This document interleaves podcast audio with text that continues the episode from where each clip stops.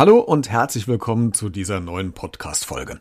Es gibt eine Berufsgruppe, die ähm, erleichtert mir mein Leben ungemein. Vielleicht geht's dir ja genauso. Und das merke ich immer dann, wenn ich im Kino sitze. Jetzt fragst du dich wahrscheinlich, hä, wieso da?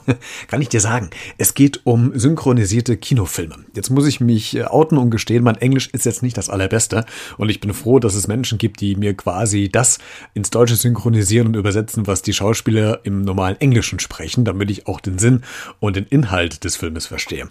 Und da habe ich mir so gedacht, Mensch, Synchronsprecher, Synchronsprecherin, was ist denn das eigentlich für ein Job? Was musst du mitbringen? Was brauchst du dafür? Wie ist denn die Ausbildung? Wie anstrengend ist denn eigentlich ein Film zu synchronisieren, sich einen anderen Charakter hineinzuversetzen? Habe ich mir jemanden eingeladen. Und das ist nämlich mein Gast. Heute. Hier bei Beredet. Der Talk mit Christian Becker. Heute zu Gast Annika Schäfer, 29 Jahre alt aus Wiesbaden und hoffentlich bald Synchronsprecherin. Ich gebe dir einen Satz vor, ganz mhm. kurz. Ähm, herzlich willkommen bei Beredet, den du versuchst mal auf verschiedene Arten und Weisen zu sprechen. Okay. Okay. Einmal ähm, fröhlich. Herzlich willkommen bei Beredet. Traurig. Herzlich willkommen bei Beredet. Wütend. Herzlich willkommen bei Beredet. Sexy. Herzlich willkommen bei Beredet. Bleiben wir mal bei dem Sexy. Ich weiß, dass manche Sprecher Pornos oder nach, nachsprechen, um äh, so dieses, diesen Artentechnik äh, zu üben. Hast du es auch gemacht tatsächlich?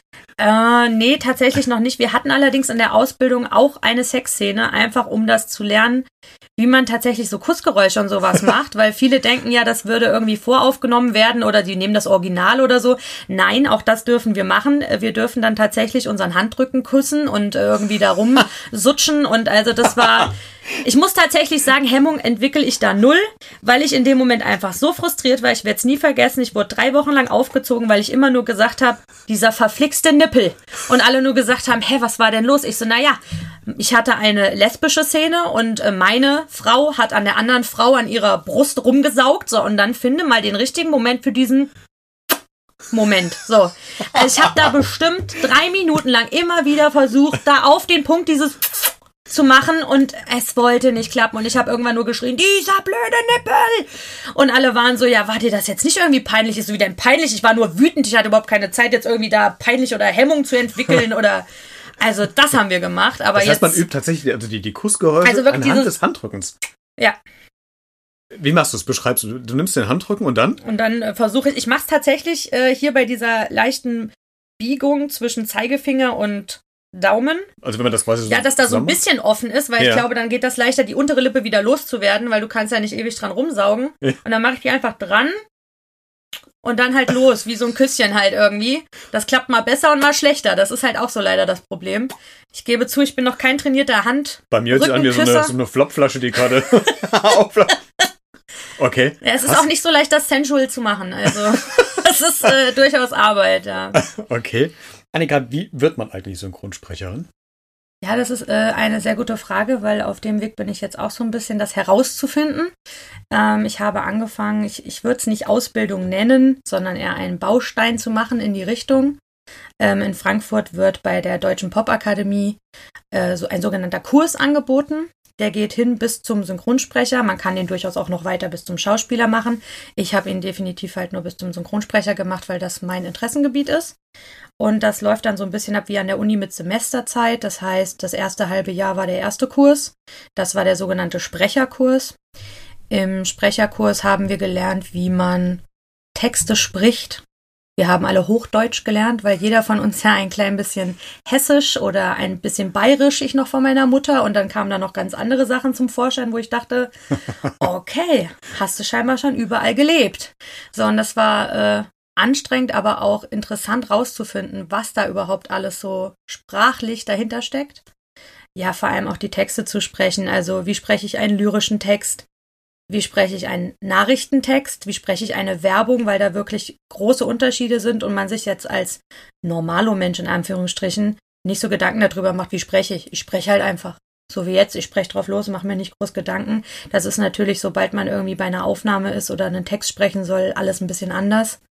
So hatte ich im ersten Kurs vor allem Probleme damit, überhaupt erstmal meine Atmung in den Griff zu kriegen. Das heißt, äh, mein Dozent hat immer sehr gerne gesagt, so, das war jetzt der Sportreporter und jetzt machen wir nochmal alles im normalen Tempo, weil ich selbst den lyrischen Text scheinbar so schnell gesprochen habe und ohne Luft zu holen, dass jeder Angst hatte, ich würde demnächst umkippen, weil ich vergesse zu atmen, weil ich so aufgeregt war, weil dieses Mikro da stand und ich mir dachte, oh Gott, du musst jetzt alles richtig machen. Du musst da zum Punkt runtersprechen und du darfst da nicht falsch atmen, das ist eine Zensur und denk da dran und und dann war irgendwann halt keine Zeit mehr zum Atmen und äh, ich habe alles andere gemacht und ähm, ja, das war dann so aufgeteilt im zweiten Bereich. Der zweite Kurs war der Studiosprecher, wo es dann nochmal intensiver ins Studio ging.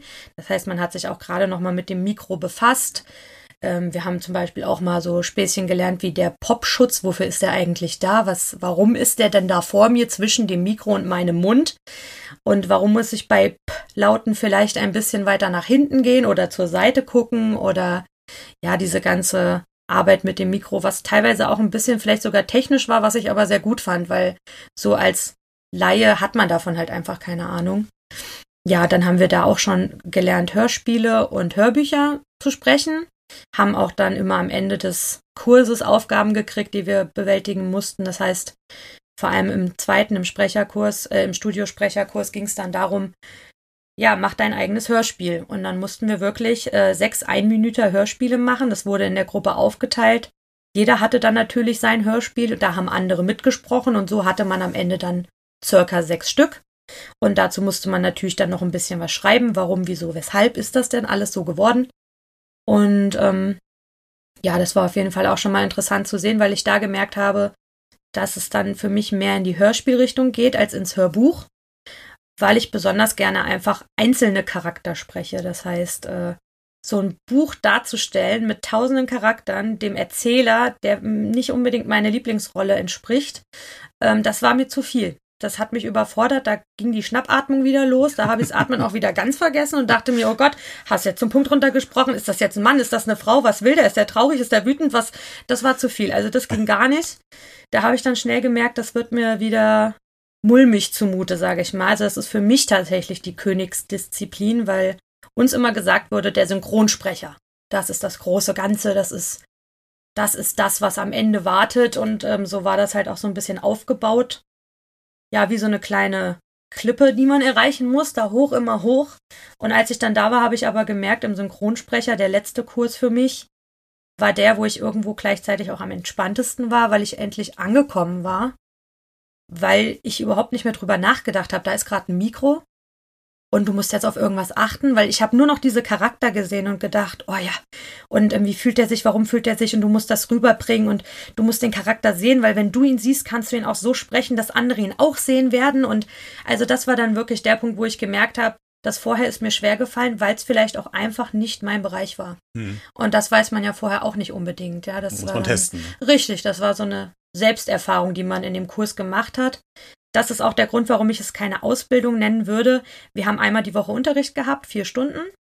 Der Rest ist komplette Selbstarbeit. Das heißt, wie weit man kommt und wie viel man schafft und ähm, ja, wie das überhaupt vorwärts geht, hängt schlicht und ergreifend von einem selber ab. Hm. Die geben einem natürlich Anstöße, aber wäre ich nicht jede Woche samstags sechs Stunden dann in das Studio gegangen, dass man sich buchen konnte, und hätte da geübt von morgens bis abends mit einer Freundin, dann wäre ich nicht am Ende da gewesen, wo ich war. Also es ist viel Selbstarbeit.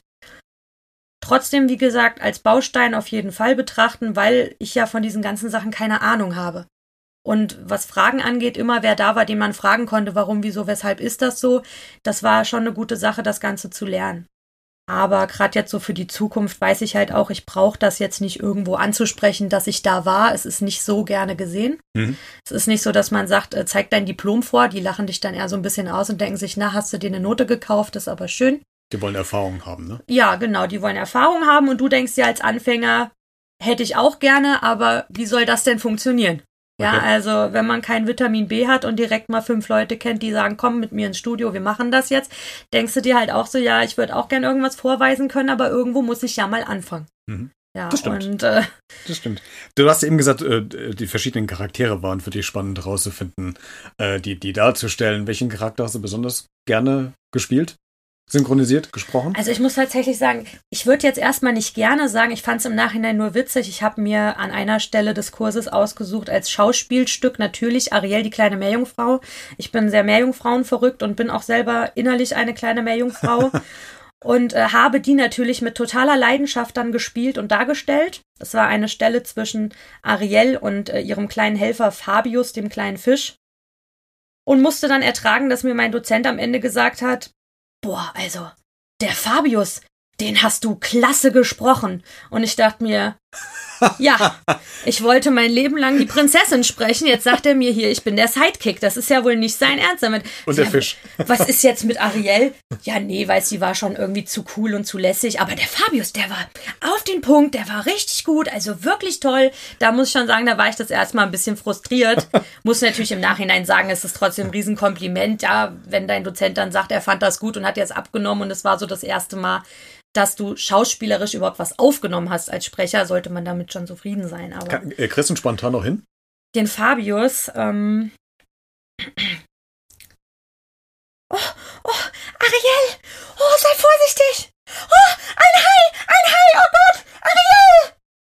Ja, ungefähr so. Also es war halt auch so eine Stelle, wo es ein bisschen um Action ging, weil ich mag das lieber, wenn halt auch ein bisschen Bewegung drin ist und ja, das war, er ist halt der totale Hosenschisser. Also er ist immer der, der ist schon weg, bevor irgendwas passiert. Und Ariel ist ja eher immer so, ach komm, wir gucken mal, wie sieht's aus? Und ähm, ja, er ist dann direkt erstmal in die Hose gemacht und weg.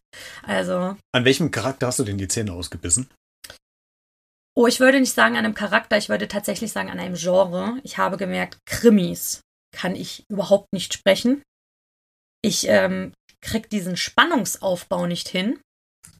Ich, ich, äh, ich weiß es auch nicht, ich kann es nicht erklären, aber da habe ich wirklich, ich habe geübt und gemacht und immer wieder versucht und immer wieder gedacht, komm, das musst du doch irgendwie, habe es mir auch angehört und habe gedacht, nee, das hört sich wirklich nicht gut an, Gott sei Dank höre ich das. Habe ich auch immer von meinem Dozenten das Feedback gekriegt, dass er meint, solange du es hörst, ist alles okay, weil dann kannst du es ja noch ändern. Ja, hat in dem Fall nicht geklappt, also ich habe es gehört, aber ändern konnte ich es irgendwie nicht. Und tatsächlich böse böse Charakter habe ich dann im Synchronsprecherkurs äh, lernen dürfen. Ich bin nicht böse genug. Mir wird immer gesagt, ich bin gerne so das nette kleine Mädchen oder halt der Sidekick oder so was kleines, süßes, flippiges, frisches, junges. Das klappt mega, aber böse hört sich bei mir immer so an wie so, ah ja, komm. Also den weiblichen so? Bond-Bösewicht werden wir von dir wahrscheinlich nicht hören. Nein, nein, definitiv scheinbar nicht. Also ich werde natürlich dran arbeiten, weil man hat ja selber auch so einen gewissen Anspruch, aber mhm. Leider Wel nein. Welche Synchronstimme magst du denn am liebsten, wenn du im Kino bist? Von, von welchem Schauspieler? Also, das kann ich direkt sagen. Ich habe seit ich 14 bin, glaube ich, einen absoluten Lieblingssynchronsprecher. Das ist äh, Tommy Morgenstern. Mhm. Zwar habe ich den damals kennengelernt durch die äh, Anime-Serie Dragon Ball Z, da war der Son Goku. Mhm. Und ähm, das war von Kind an dann direkt so, ich sag mal, das war unser aller Vater, wenn man das so sagen kann, ja, weil meine ganzen äh, Freundinnen und ich, wir haben immer zu dem aufgeblickt. Das war so der Charakter, weil er natürlich auch immer alles richtig gemacht hat und äh, dann war da diese Stimme dahinter, die einfach das Ganze perfekt verkörpert hat. Und äh, da ist es auch mittlerweile tatsächlich noch so, der spricht ja mittlerweile zum Beispiel den Chris Hemsworth, also den Thor. Und ähm, den erkenne ich überall. Und wenn er irgendwann mal an mir vorbeilaufen sollte und reden sollte, werde ich wahrscheinlich direkt umkippen. Also das ist so das Nonplusultra für mich tatsächlich. Ja. Gegenfrage, was ist die nervigste Synchronstimme? Die nervigste. Also, also ich, meine, Heidi Klum hat ja keine Synchronstimme. Aber. Ja, gut, also das ist natürlich eine Kategorie, wo ich sagen würde, es ist so eine Mischung. Ich bin ja auch so ein Marketingfreund und mag das, wenn Leute es schaffen, dich irgendwie festzuhalten und das kann sie ja durchaus. Also aber, wenn ich dann mal Topmodel gucke, dann hast du ja auch drei Tage lang machst du die noch nach und dann geht's fast wieder los. Also irgendwie kriegt sie es ja hin, dich auf Trab zu halten. Ich mag tatsächlich lispelnde Menschen überhaupt nicht. Okay. Ich würde es eher darauf beziehen, also nicht auf eine spezielle Stimme, aber so lispeln, wenn, wenn jemand so wirklich, ich meine, manche können ja auch nichts dafür, aber ich könnte da die Wände hochgehen. Das ist furchtbar für mich zu ertragen. Äh, was guckst du lieber für, ähm, für Kinofilme in der Originalverfassung oder synchronisiert? Also Hollywood-Blockbuster. Also ich würde schon sagen synchronisiert. Ähm, seit der Ausbildung achte ich aber, egal ob bei Serien oder Filmen, vermehrt darauf, dass ich auch immer mal wechsle, um zu gucken, wie machen die das. Und das wollte ich gerade fragen. Kannst du eigentlich überhaupt Kinofilme, synchronisierte Kinofilme noch genießen oder achtet man automatisch drauf, wie die jetzt was betont haben und sitzt bei deinem Kino und sagt, oh Gott, oh Gott, das ist völlig anders gemacht? Ja, das ist tatsächlich lustig, weil schon vor meiner Ausbildung hatte ich das, dass ich da immer extrem drauf geachtet habe. Also ich bin auch ein Mensch, der ähm, nicht damit umgehen kann, wenn in, der wenn in einer Serie jetzt die Stimme neu besetzt wird. Ja, du hast drei Staffeln lang wen gehabt, hast den abgöttisch oh, geliebt. Oh, Simpsons. Ja, gut, das Damals, konnte man äh, leider nicht ändern, aber das aber, war hart, ja. ja. Ich muss auch zugeben, Simpsons ist ein gutes Beispiel. Ich liebe die Serie ja wirklich. Und ähm, Homer Simpson ist für mich was, ich werde nie die neuen Folgen gucken können. Es, es geht nicht, es, weil da genau. hängt mein Herz dran. Das, das stimmt. Bei Anke Engelke war es noch Das okay. war dann irgendwie, man hat, es war nicht schön, aber ja. es ging ja nicht zu ändern. Und bei Huma war das wirklich, das war so ein Cut. Ich hatte auch damals genau in der Zeit, es gab ja eine Ausstellung an verschiedenen Hauptbahnhöfen von Synchronsprechern, wo mhm. dann endlich mal gezeigt wurde, wer steckt hinter der Stimme mit Bildern, hatte ein Fotograf die abgelichtet und dann halt auch ein Interview mit denen gemacht und so. Und da war noch Huma dabei, also die Stimme von Huma. Ich muss auch immer sagen, ich kann nie die Namen von den Synchronsprechern, also außer ich liebe die abgöttisch. Ich, ich verwechsel, ich sag dann immer die Charakter, den sie schon mal gesprochen haben. Also Aber ich glaube, so geht's uns allen wahrscheinlich, wahrscheinlich so. Ja. ja. Nee, und, und da war das wirklich so, weil da war genau dann, ich glaube, ein halbes Jahr vorher maximal war der gestorben. Und ich habe da nicht so natürlich drauf geachtet, weil, wie gesagt, den Menschen kennt man nicht unbedingt immer so bewusst bei Synchronsprechern und setz mir diese Hörer auf und höre nur seine Stimme und ich könnte jetzt noch irgendwie da anfangen zu weinen, weil das so, ich kann das gar nicht sagen. Das ist halt schon so ein Stück Kindheit und einfach zu wissen, dass der nicht mehr da ist wo man die Stimme nie wieder hören wird. Ne? Also jedenfalls in neuen Sachen. In den neuen Sachen, ja, weil ja. ich merke auch, der ist so viel. Also ich achte ja eh generell darauf, wenn ich eine Stimme mag, aber ich habe jetzt letztens wieder so viele Filme gesehen, wo, selbst wenn das dann nur kleine Rollen sind, die er dann irgendwie hat oder so, wo du ihn dann hörst und denkst, guck, da ist er wieder. Also so dieses, ich glaube, das ist auch das, was mich an dem Beruf so fasziniert, einfach diese Langlebigkeit. Du bist irgendwo ein Stück unsterblich, ja, also zumindest für dieses, was mhm. du gemacht hast. Ich finde diesen, diesen Mix ganz gut. Du bist, du stehst zwar in der Öffentlichkeit, aber ja, dich erkennt aber nicht ja komplett. Keiner. Ja, genau. genau. Weil die Leute hören ja die, die Stimme und meistens ja noch die Stimme, die irgendwie verstellt ist, weil ja. du ja irgendeinen Charakter sprichst. Es genau. ist nicht deine genau. normale Sprechstimme, also bist du ja schon noch relativ anonym unterwegs ja. dann, ne? Ich, ich finde es auch gut, weil ich halt gerade persönlich viel Probleme habe mit äh, meinem Äußeren durch verschiedene Krankheiten, mich Gewichtszunahme, Gewichtsverlust, Gewichtszunahme. Es ist ein ständiges Hin und Her und es nervt mich persönlich schon genug. Da brauche ich jetzt nicht noch irgendwen, der mich darauf aufmerksam macht, oh, guck mal, haben sie wieder 10 Kilo zu. Ah, haben sie jetzt wieder 10 Kilo ab, also geht es ihnen schlecht. Und, das ist schöner als ideal der Druck. Ja, also ne? das brauche ich nun wirklich nicht. Da mache ich mir selber mehr als genug.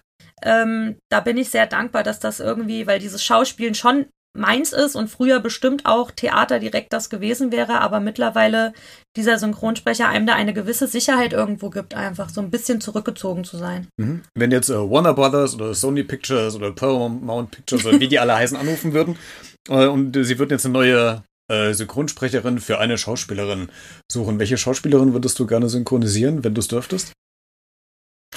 Puh, okay, da habe ich mir noch gar keine Gedanken drüber gemacht. Tatsächlich würde ich eher einfach sagen, ich würde irgendwie nehmen, den keiner kennt. Also das so ein Newcomer noch Ja, quasi? genau. Jemand, der auch selber in dem Film dann so neu ist, wie ich als Sprecherin auch.